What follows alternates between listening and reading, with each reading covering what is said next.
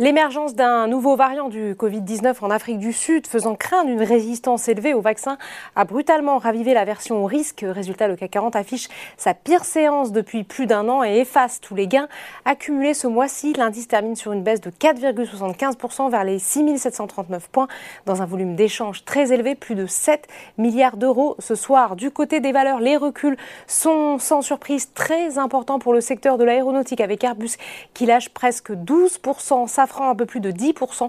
Plusieurs pays européens ont en effet décidé de suspendre les vols en provenance d'Afrique du Sud, d'Afrique australe. La baisse possible du transport aérien fait lourdement chuter les prix du baril et par ricochet total lâche pratiquement 6%. Le compartiment bancaire est également sous pression en raison de la chute des rendements obligataires. BNP Paribas perd par exemple 5,86%. La foncière commerciale Unibail-Rodamco Westfield est quant à elle affectée par le possible retour de mesures de restriction en raison de la progression de l'épidémie. Le titre est lanterne rouge du CAC 40 et se replie de presque 12%. A contrario, le retour de la menace Covid-19 profite aux acteurs de la santé comme Eurofin Scientifique qui avance de presque 8%. Sur le SBF 120 aussi, les valeurs du secteur enregistrent les plus importantes progressions comme Valneva, Sartorius Selim Biotech et Biomérieux.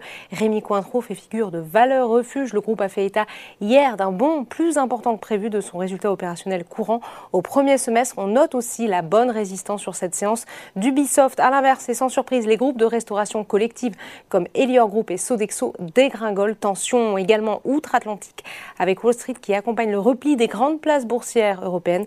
Le Dow Jones se replie de 2,74% au moment de la clôture parisienne, le Nasdaq de 2% et le S&P 500 de 2,3%. Voilà, c'est tout pour ce soir. N'oubliez pas, toute l'actualité économique et financière est sur Boursorama.